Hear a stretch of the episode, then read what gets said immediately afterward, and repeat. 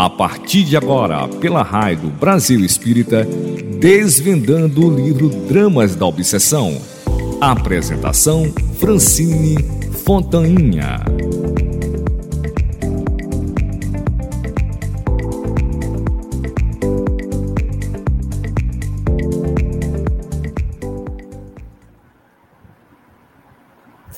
Saudações, meus irmãos da Rádio Brasil Espírita.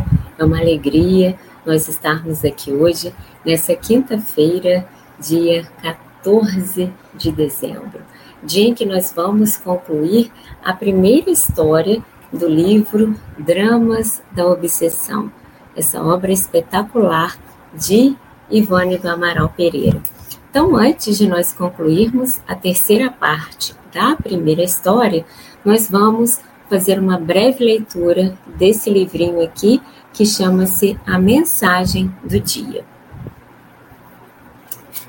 A página que saiu para nós chama-se Apontamento Oportuno. Vamos escutar com atenção. Se sofres, não agraves ainda mais as tuas dores com pensamentos infelizes.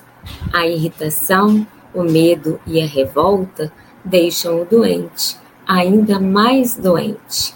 Mesmo cercado de dificuldades, dispõe de infinitas possibilidades para manter a paz por dentro.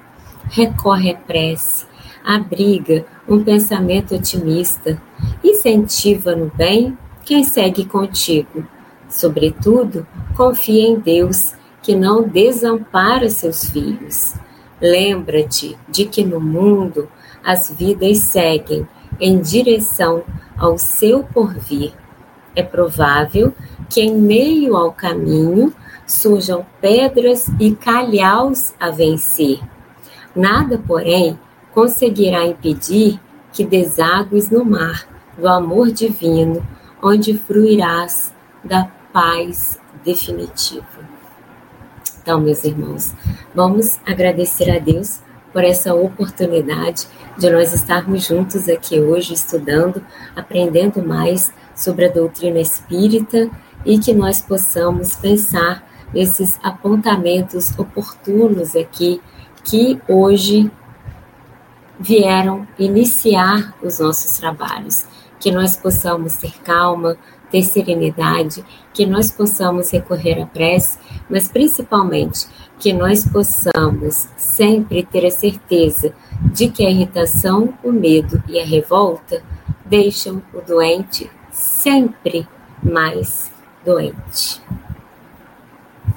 Então, meus irmãos, nós vamos terminar a terceira parte do livro, como eu falei, o livro, o livro Drama da Obsessão, na verdade, esse livro é composto por duas histórias, essas duas histórias são baseadas em fatos reais. A primeira história, o primeiro livro, na verdade, que nós vamos terminar hoje, é o livro chamado Leonel e os Judeus.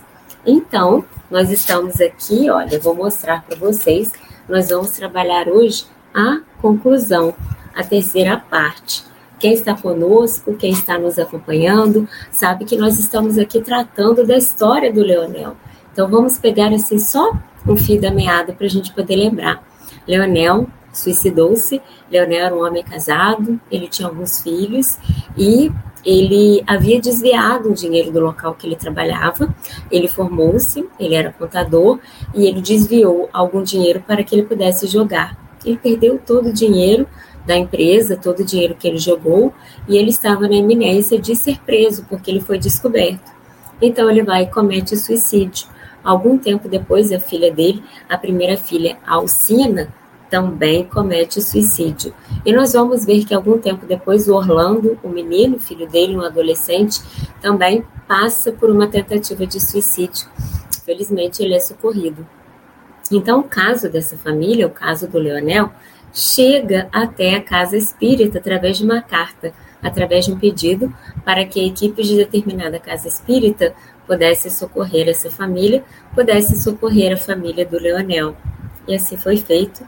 A equipe prontificou-se a ir lá a socorrer todas essas pessoas e de imediato, quando chegaram, já perceberam que o Leonel encontrava-se dentro da residência, assim como a filha, a filha Alcina, estava ali, a mãe estava cuidando do Orlando, dos afazeres da casa, enfim, passando por muitas dificuldades, mas imediatamente a equipe observou que dentro daquela casa haviam duas famílias, a família de Leonel e também uma família que é uma família de obsessores. E aí nós vamos começar a entender o título dessa história, por que essa história chama-se Leonel e os judeus.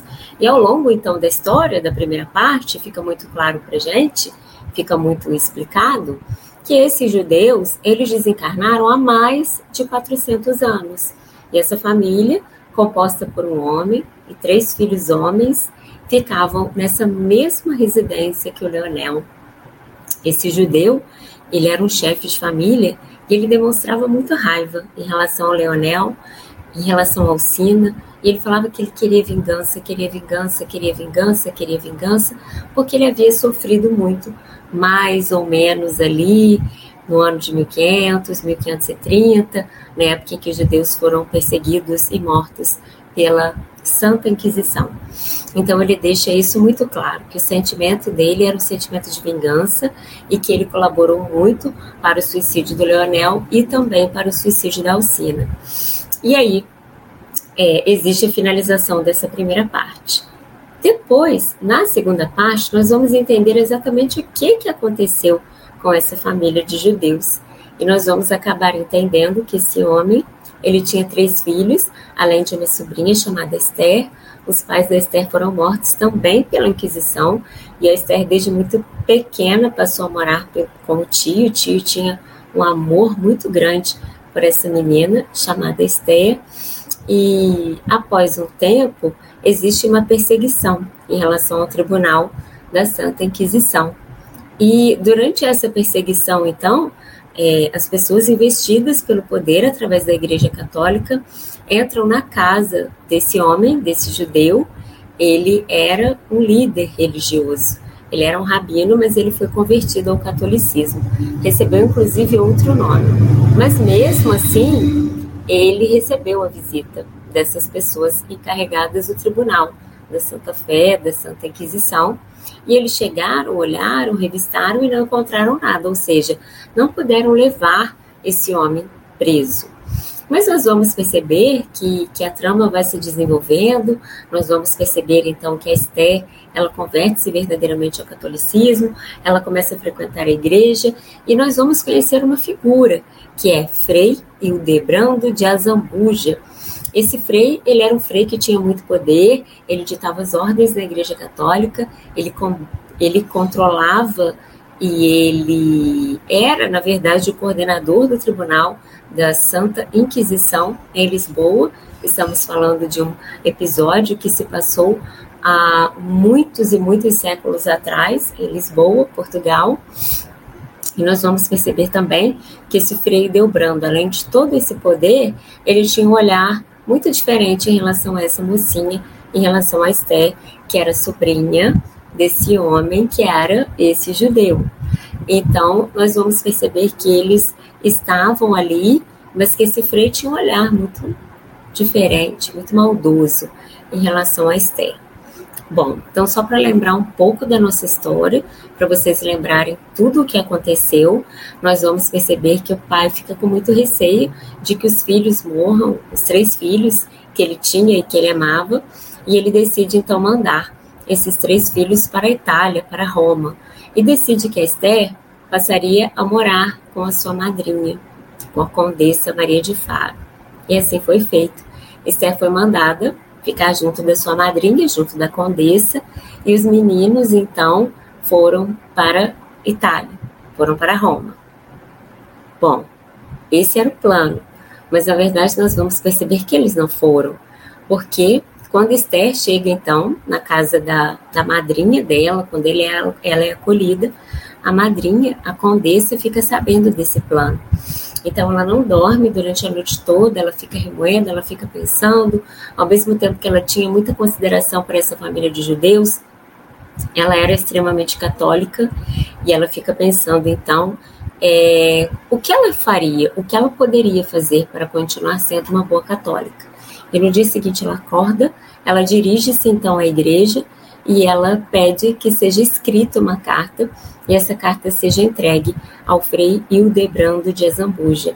E nessa carta ela vai colocar e ela vai dizer a intenção que havia por trás do fato de Esther ter ido para a casa dela. Ou seja, ela conta através dessa carta que o pai judeu, que não havia se convertido verdadeiramente, estava enviando os seus três filhos, os seus três filhos homens, para que eles fossem morar na cidade de Roma, em Itália. Então, a partir desses elementos, nós vamos perceber que, que existe uma grande revolução nessa história. Além desse fato, que é um fato importante para o que vai acontecer agora, é importante nós lembrarmos que esse judeu que morava com a sobrinha e com os três filhos, em determinado momento ele recebe uma visita na casa dele, que é um casal, é, e esse homem apresenta-se como uma pessoa que passa, João José, que passa muitas necessidades e que ele precisava de um local e que ele estaria disposto a trocar o trabalho por conta de abrigo, por conta de alimento. Esse homem judeu, ele fica com muita, com muita pena e ele deixa que esse homem e a sua esposa e a sua mulher vivam ali. Mas nós vamos perceber que essa trama vai se desenvolvendo e que, paralela a todas as ações do tribunal da Santa Inquisição, nós vamos perceber, na verdade, que esse funcionário, chamado João José, ele não estava ali por um acaso, ele não estava ali para trabalhar somente para comer e para beber. Ele estava ali como um espião da igreja. Ele estava ali para fornecer elementos que pudessem comprovar que esse homem, que esse judeu, que esse ex-rabino, ainda, de alguma forma, em algum momento do dia ou da semana, ainda praticava algum, algum culto relacionado aos judeus. E assim foi feito. É, e é importante mencionar que esse homem ele tinha uma, uma, uma questão em relação à sua perna.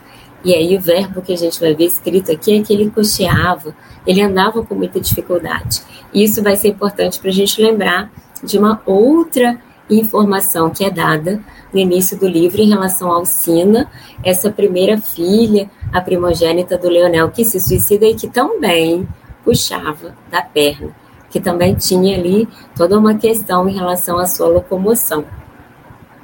Só para nós lembrarmos, então essa família de judeus é levada pelo tribunal da Santa Fé, pelo tribunal da Inquisição, eles são supliciados, eles ficam mais ou menos. É, o Leonel, a gente vai perceber exatamente com o desenrolar da trama, nós vamos perceber que o Leonel é a reencarnação do Frei Hildebrando de Azambuja. E isso é importante, nós entendermos a lei de causa e efeito. Então, essa família de judeus, eles sofrem bastante, eles sofrem muito nós vamos ter a descrição dos sofrimentos pelos quais ele passaram, os três filhos, ele, a Esther.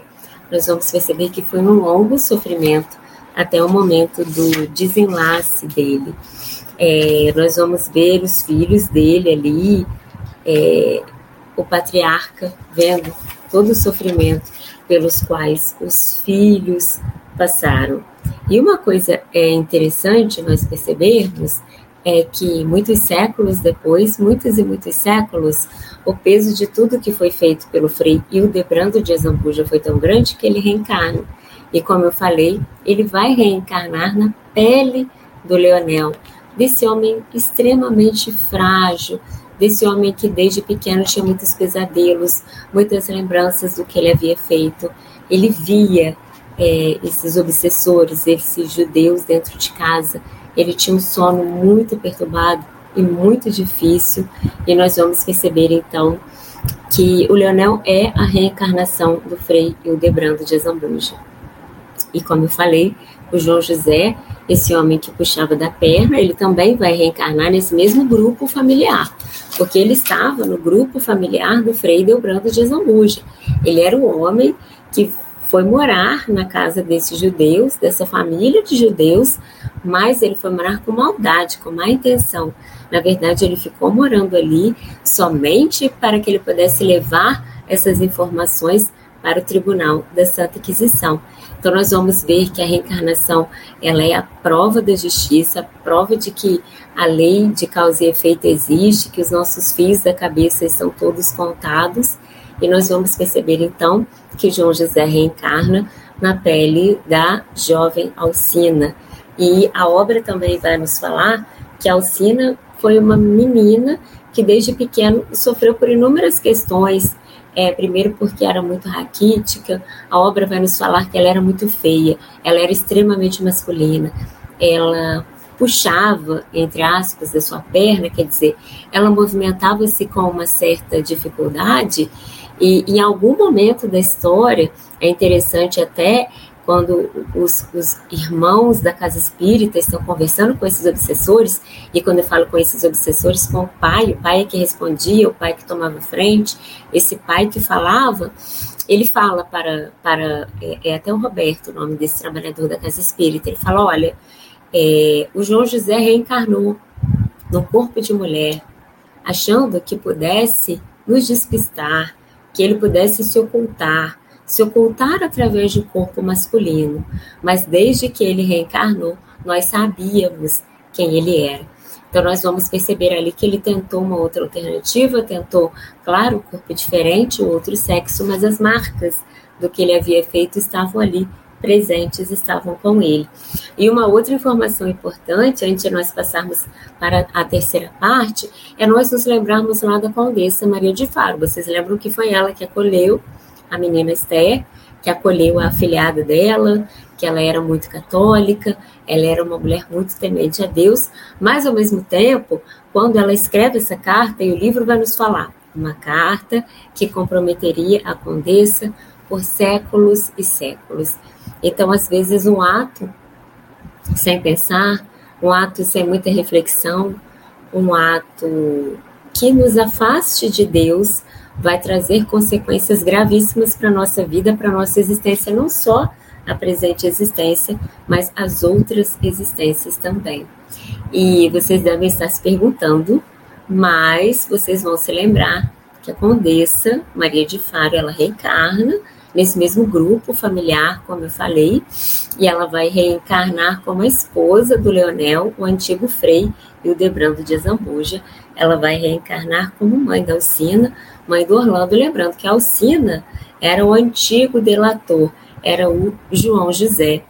E aí nós vamos perceber, então, como eu falei, é, no nosso último programa, nós vemos que a segunda parte encerra, depois de todo aquele sofrimento em relação a Esther, é, o ex-rabino vendo ali os filhos sofrerem, chorarem, aquela tristeza muito grande e o um martírio físico muito grande. Eles verdadeiramente passaram por sofrimentos muito grandes. E aí nós vamos receber então o desenlace. É, a segunda parte termina falando dos autos da fé, em praça pública, mesmo os outros dois filhos que já haviam morrido. Nós vamos perceber aqui que Saulo e Rubem, dois dos filhos desse homem, desse judeu, desse rabino, eles haviam enlouquecido ante a crueza do sofrimento, eles enlouqueceram, depois eles sucumbiram atrelados à coluna, como se fosse um pelourinho. Então, eles morreram a partir de um martírio, a partir de um, de um extremo sofrimento. É, e nós vamos perceber que, mesmo morto, mesmo mortos, os corpos foram queimados em praça pública, como era de praxe nos códigos da execrada instituição. E aqui nós estamos falando desse episódio chamado Santa Inquisição.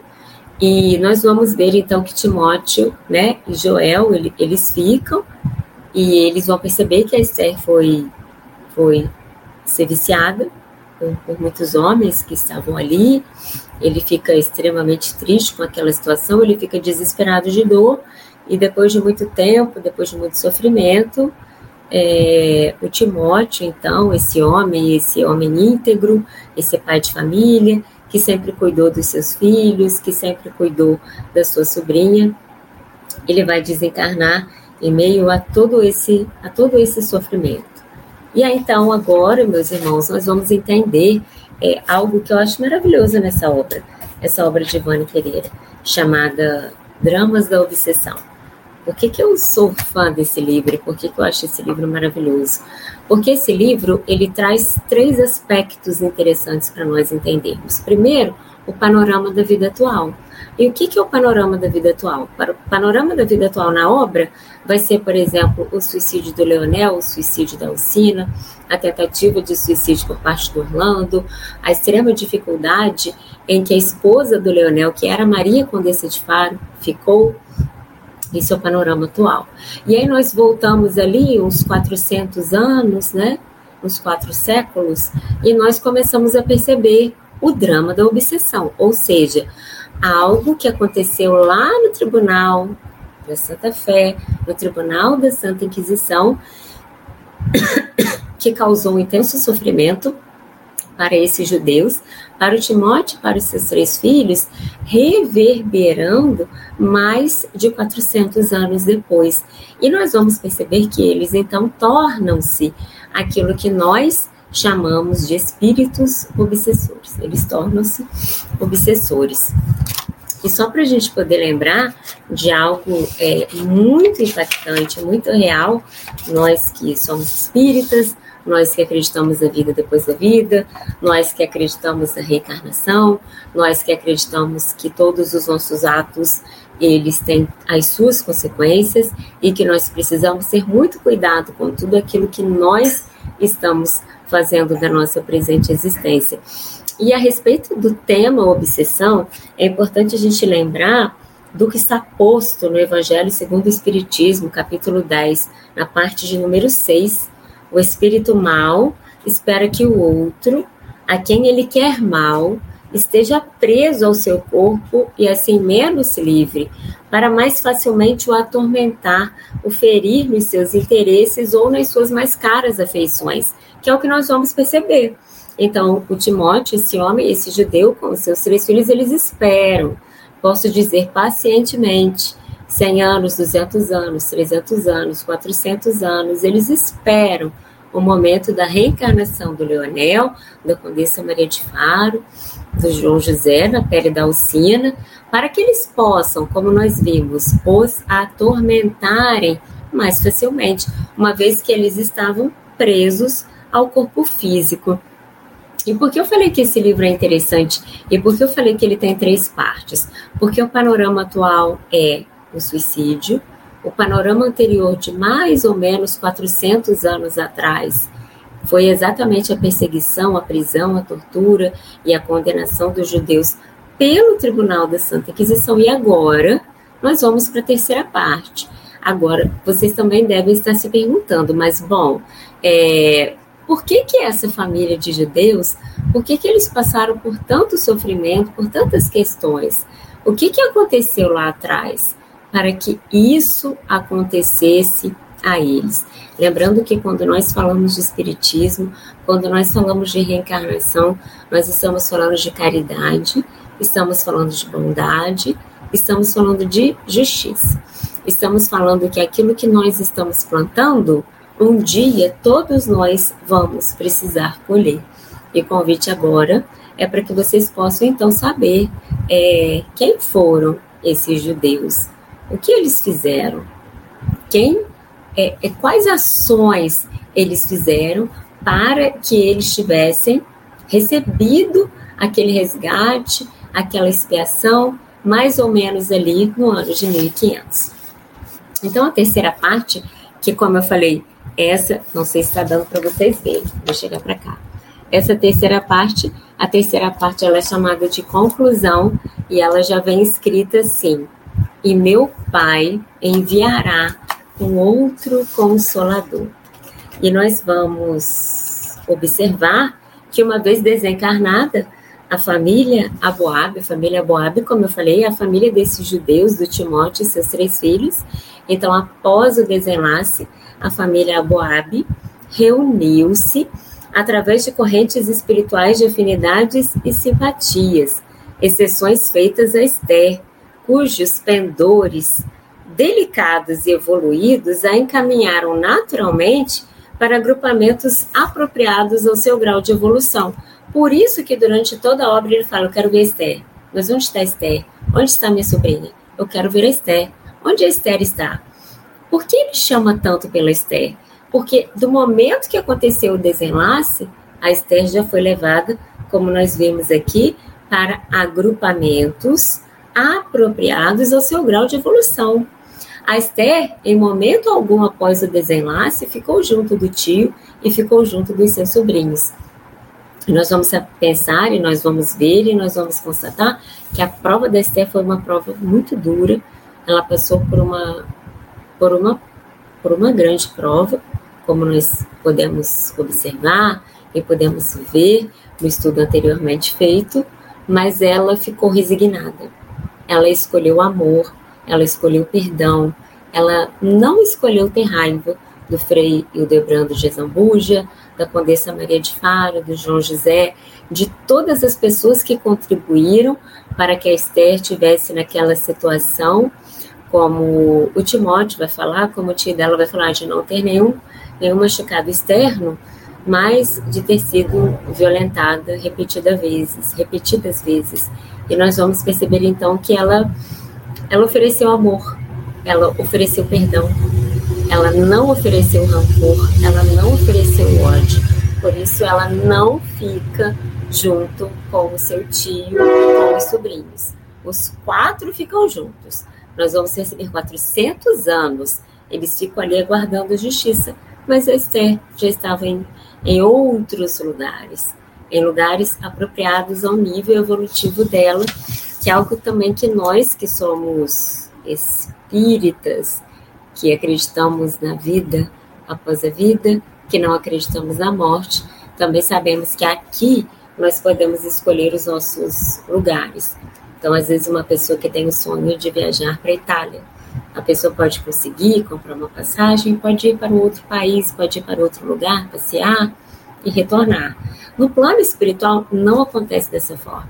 Não vai adiantar nós desejarmos, nós querermos, nós implorarmos, não. Depende do nosso estágio evolutivo, depende do nosso nível de amadurecimento, da nossa vida, das nossas ações, dos nossos pensamentos, da nossa vibração.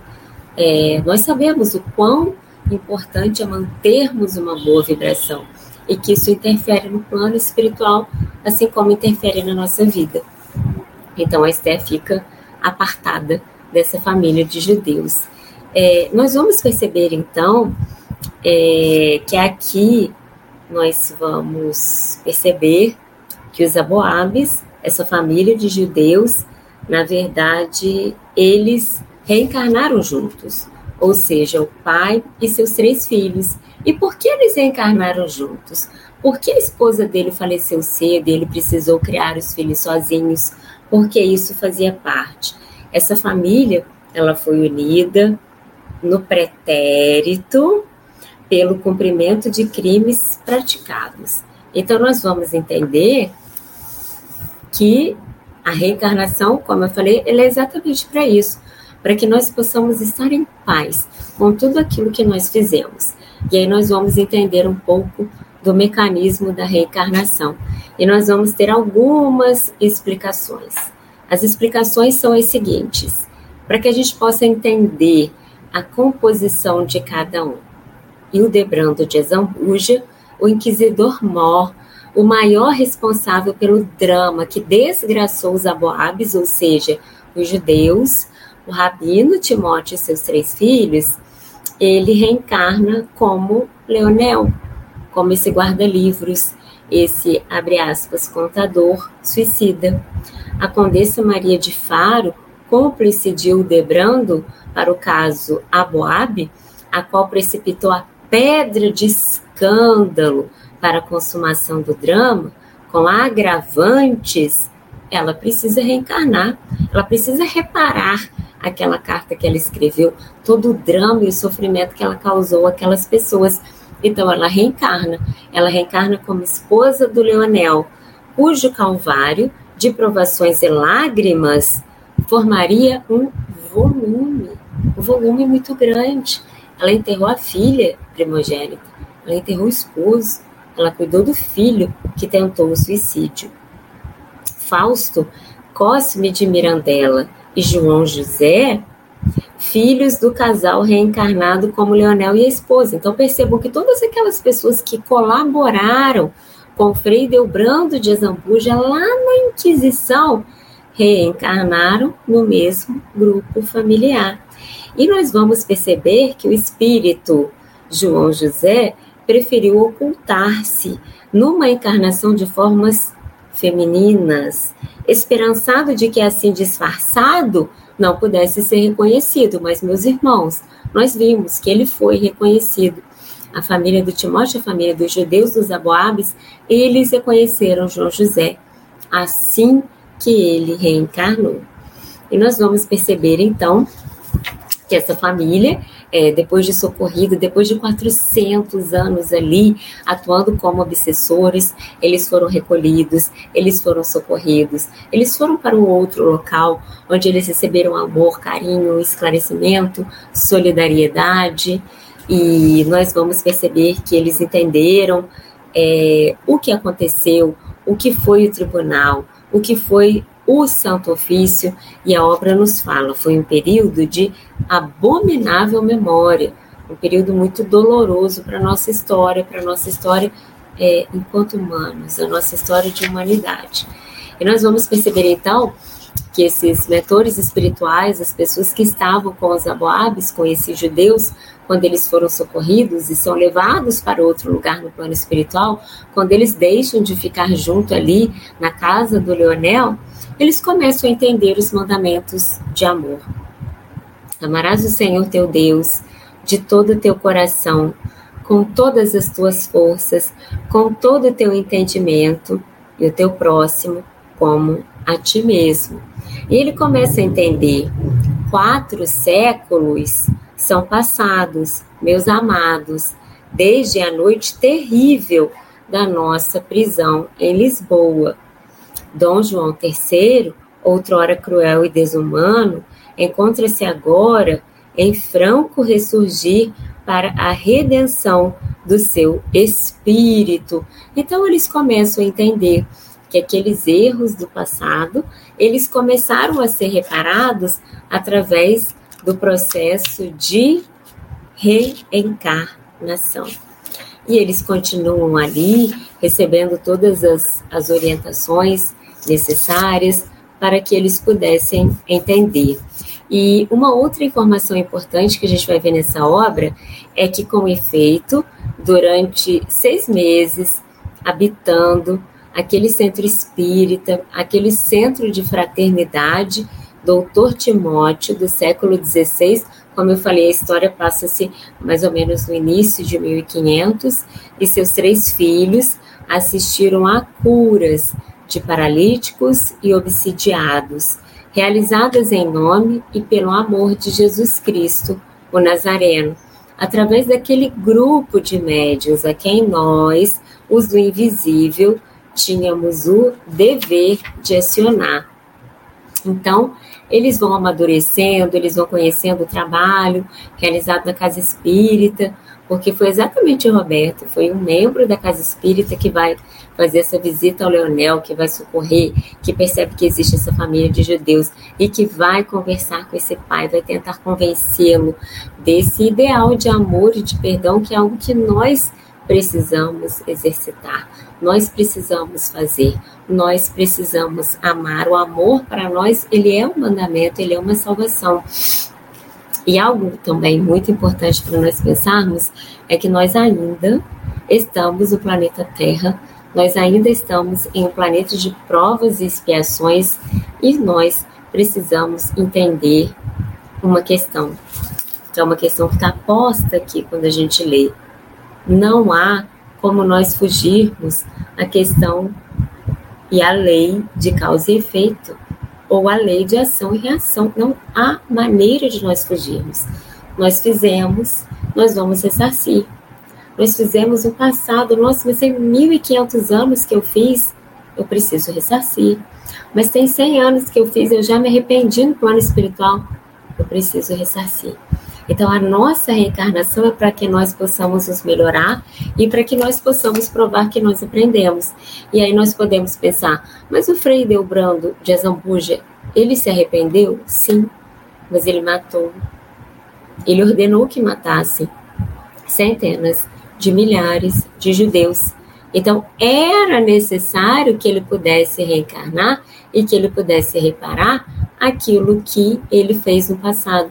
Por isso, ele teve uma vida, uma infância, uma adolescência cheia de aspereza, cheia de sofrimento, relacionado com tudo aquilo que ele já havia feito. E nós vamos perceber, claro, que o suicídio nunca é uma opção para nós e não deve ser em momento algum, mas que esse ato também teve muita influência dessa família de judeus que estava ali, né, obsidiando tanto a ele quanto a Alcina, quanto Orlando durante todo esse tempo. E aí, vamos agora entender, né, por que que essa família de judeus teve esse resgate, essa prova, essa expiação nos tempos então do tribunal da Santa Inquisição. E aí, meus irmãos, nós vamos precisar voltar um pouquinho no tempo, para que nós possamos entender é, algo que está posto aqui para nós, possamos compreender os antecedentes do drama terrível de Lisboa. Então vamos voltar mais ou menos 1500 anos antes de Lisboa. E nós vamos então entender que nós estamos ali na época do Cristo, na época do cristianismo, da difusão dos ideais do cristianismo, claro, é, na Europa e depois em todo o mundo. E nós vamos perceber então que houve um drama terrível, algo terrível aconteceu. A Boabe e os filhos haviam existido em Jerusalém no tempo dos primeiros cristãos, exercendo então sobre os inofensivos adeptos do cristianismo nascente atrocidades análogas às que tantos anos mais tarde vieram a experimentar, por sua vez, sob as garras da Inquisição em Portugal. Então, depois de um longo preparo, depois de meses e meses, depois desse socorro, eles entenderam eles lembraram do que eles haviam feito, então eles entenderam que na época dos primeiros cristãos, nós estamos falando, claro, que isso começa em Jerusalém, mas depois espalha-se pela Europa, espalha-se espalha pela Itália, Império Romano, a morte dos primeiros cristãos, os espetáculos de morte que aconteceram no Coliseu. Então, eles vão se lembrar que eles foram aqueles homens investidos de autoridade, investidos de poder, e que eles, há 1500 anos atrás, do episódio de Lisboa, há dois mil anos atrás, se nós considerarmos a época atual, eles infligiram aos primeiros cristãos os mesmos sofrimentos que eles vieram a sofrer na época da Santa Inquisição em Lisboa, mais ou menos no ano de 1500. Então, quando eles compreenderam tudo que eles haviam feito, eles compreenderam nesse momento claramente a lógica dos fatos. Eles compreenderam claramente a lei de causa e efeito. Humilharam-se, reconhecendo o erro em que incorriam havia séculos e, desfeitos em lágrimas de sincero arrependimento, renderam-se à evidência da irresistível doutrina do amor, do perdão e da fraternidade, que desde os dias longínquos do Calvário irradia redenção para a sucessão dos séculos. Percebam que eles choraram, eles se arrependeram, mas o que é mais importante mais bonito na obra, eles entenderam. Eles entenderam o que eles haviam feito, a gravidade do sofrimento que eles haviam infligido aos novos cristãos, aos primeiros cristãos, e perceberam que tudo aquilo que eles passaram, tudo aquilo que eles sofreram na Santa Inquisição, teve relação direta com tudo aquilo que eles fizeram na época do início do cristianismo com as próprias mãos. E aí, como nós precisamos sempre nos lembrar dos mandamentos e do mandamento do Cristo, amai-vos uns aos outros, como eu vos amei. Nós vamos entender como é que o plano espiritual pensou o reajuste, porque nós sabemos que a reencarnação é uma questão de justiça, mas nós sabemos que a reencarnação também ela existe para promover o amor entre aquelas pessoas que já foram inimigos em outras existências. Nós sabemos que também somos ligados pelos laços de amor, mas inúmeras vezes nós vamos perceber, através da literatura espírita, das psicografias, que aquelas pessoas que se feriram, que se mataram, que se odiaram, elas precisam vir no mesmo agrupamento familiar, porque o amor precisa ser uma solução para o ódio. Nós, enquanto espíritas, enquanto pessoas que acreditamos na vida depois da vida, enquanto pessoas que sabemos que existe lei de causa e efeito, nós precisamos sempre pensar em tudo que nós vamos fazer, em tudo que nós estamos fazendo. E quando nasce um bebê, quando vem um bebê, ou quando vem uma criança ou um adolescente para nós, nós precisamos sempre pensar que o plano espiritual, promovendo esse reajuste, trazendo essas pessoas para que possam ficar perto de nós, para que possam, de alguma forma, é, desfrutar das nossas companhias e que nós possamos também devolver através do amor aquilo que porventura tenhamos feito no passado. E então, nós vamos perceber os planos que os mentores espirituais fizeram para esse grupo familiar do Timóteo e dos seus filhos, mas também precisamos lembrar do Leonel, que foi suicida, Frei Hildebrando de Azambuja, na época da Santa Inquisição, João José, que foi o delator, que reencarnou com uma Alcina, que também era suicida. Então, o plano espiritual precisou pensar em alguma reencarnação, em algum agrupamento familiar que pudesse reunir todas essas pessoas, mas pensando que eles precisariam estar reunidos através dos laços do sangue, para que os laços do sangue pudessem promover os laços do amor. Bom, então nós vamos então perceber, estamos chegando no finalzinho desse dessa como nós vamos ver dessa primeira história real que chama-se Leonel e os judeus.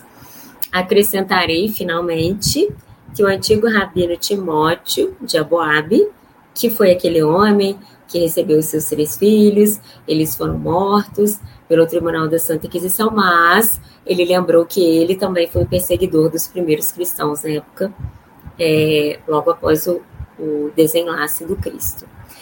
Acrescentaria então que o antigo rabino Timóteo, já reencarnado nos dias atuais, receberá, ou seja, o Timóteo ele está reencarnado e já está na programação dele espiritual que ele vai receber no seu futuro lar conjugal como filho de um consórcio legítimo, ou seja, ele vai casar, ele vai se casar, o consórcio vai ser legítimo. E dessa união, ele vai receber, além dos seus mesmos, três filhos de outrora, ou seja, os meninos que estão com ele. Nós vamos perceber aqui há mais, é, há dois mil anos, eles estão juntos. Eles estiveram juntos ali quando eles supliciaram os primeiros cristãos, eles ficaram juntos quando eles encarnaram na condição de judeus que foram perseguidos pelo Tribunal da Santa Inquisição. E atualmente nós sabemos que eles irão reencarnar como filhos desse mesmo homem, é, em novas experiências de reabilitação e progresso. E além desses seus três filhos, o Timóteo, esse judeu profundamente arrependido, ele também vai receber como seu filho aquele pobre Leonel, o frei Delbrando de Azambuja de outrora, e também vai receber como filha a Alcina, que foi aquele antigo delator, o João José, os quais impeliu ao suicídio através de um constante e sistemático trabalho de obsessão simples e ignorada e assim sendo, terá de arcar com as provações e as responsabilidades de ser um pai carnal daqueles que renascerão envoltos no angustioso complexo oriundo do suicídio. Então ele já sabia que ele teria que passar por essa prova, porque ele receberia como filho Leonel, Leonel suicidou-se, Alcina também suicidou-se, eles carregariam na presente reencarnação aquele complexo, aquela culpa pelo suicídio anteriormente executado. Joel, Saulo e Rubem, os seus três filhos da época do Tribunal da Santa Inquisição, serão por isso mesmo irmãos consanguíneos daquele que foi o terrível Azambuja de sinistra memória. Joel, Saulo e Ruben também serão irmãos daquele ignóbil João José, os quais, porém, se vêem redimido lentamente através dos penosos, mas eficientes serviços expiatórios concedidos pela lei divina da reencarnação. Meus irmãos, o amor, a reencarnação nos demonstra isso.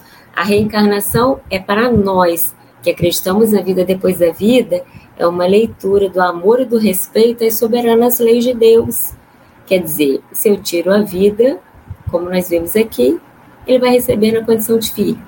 Se ele colaborou para que aquele espírito se suicidasse na condição de obsessor, ele vai receber na condição de pai amoroso e responsável aquele ser reencarnado com culpa, com complexo, para que ele possa auxiliar, para que ele possa ajudar e para que ele possa conduzir no caminho do bem.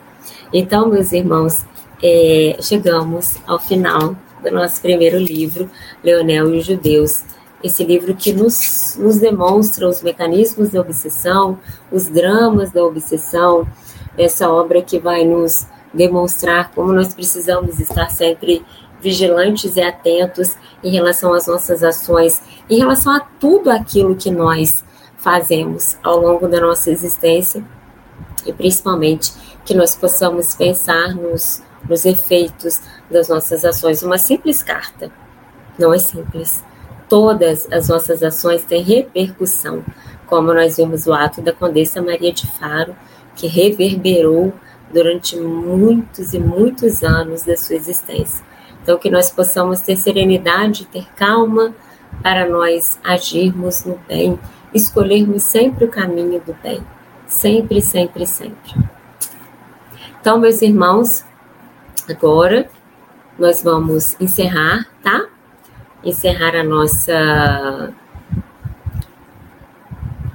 a nossa participação, né? É, agradecendo a Deus a oportunidade por podermos estar aqui junto a todos vocês, agradecermos a todos os idealizadores da Rádio Brasil Espírita, para que a gente possa divulgar, para que a gente possa difundir essas obras tão importantes para o nosso crescimento, para o nosso amadurecimento, obras que nos fazem entender todos os caminhos pelos quais nós vamos percorrer depois de desencarnados. É, eu só vou mostrar mais uma vez esse livro aqui, que foi o livro que nós fizemos a nossa prece, a nossa leitura inicial, e nós vamos fazer uma leitura de um livrinho muito pequeno, mas muito profundo do Allan Kardec chamado Prece, e vamos fazer a nossa prece final do dia de hoje. Então, como eu falei, nós vamos ler apenas um trechinho desse livro chamado A Prece, segundo o Evangelho de Allan Kardec, para que nós efetivamente possamos fazer a nossa prece final, a nossa prece de encerramento. Então, a parte que caiu aqui para nós é essa daqui. Eu vou mostrar para vocês e vou ler um trechinho. Só vou voltar uma página aqui para que vocês possam entender. Então, é um trechinho da oração dominical. Eu vou ler para nós o item de número 3. Eu vou ler para nós o item de número 3. Faça-se a vossa vontade, assim na terra como no céu. Se a submissão é um dever do filho para com o pai, do inferior para com o superior, quão maior não deverá ser a da criatura para com o seu Criador. Fazer-vos a vontade, Senhor, é obedecer às vossas leis, é submeter-se sem murmurar aos vossos decretos divinos. O homem se lhes submeterá quando compreender que sois a fonte de toda sabedoria e que sem vós ele nada pode fará então a vossa vontade na terra, como os eleitos a fazem no céu. Então, só para vocês verem foi esse trechinho aqui que eu li para nós, que é o item 3 da oração dominical. Lembrando sempre que nós devemos nos submeter à vontade de Deus, aceitar, obedecer sem murmurar os decretos divinos. Porque obras como essa que nós estamos estudando, e nós vamos continuar o, o segundo livro, a segunda história, e a segunda parte da história real, como nós vimos, que é a severidade da lei. Na nossa próxima vez que nós nos encontrarmos, nós vamos ouvir essa história tão interessante que vai nos falar sobre o aborto e suas consequências ao longo dos séculos. E que nós possamos ter essa serenidade de aceitarmos, porventura, as dificuldades, as provas, as expiações, as encarnações que porventura aconteçam na nossa família, entendendo que tudo existe de acordo com o nosso passado, com aquilo que nós já fizemos e que nós precisamos ter a serenidade de aceitar e nos tornarmos sempre pessoas melhores. Então, nesse momento, vamos fechar os nossos olhos, vamos agradecer a Deus pela oportunidade de que nós pudéssemos estar aqui reunidos hoje, no dia 14 de dezembro, finalizando essa primeira história do livro Dramas da Obsessão, que chama Leonel e os Judeus, e que nós possamos, Senhor, entender as leis de causa e efeito, a lei de ação e reação, que possamos ser cautelosos e cuidadosos nas nossas ações, nos nossos pensamentos e na nossa fala. Que possamos, acima de tudo, Senhor, sermos pessoas melhores a cada dia. Que assim seja. Queridos, eu desejo para vocês uma excelente semana, desejo tudo de bom e que nós possamos nos reencontrar aqui para ouvirmos a próxima história que chama-se A Severidade da Lei, que é uma história que vai nos falar sobre o aborto e as suas consequências. Fiquem com Deus.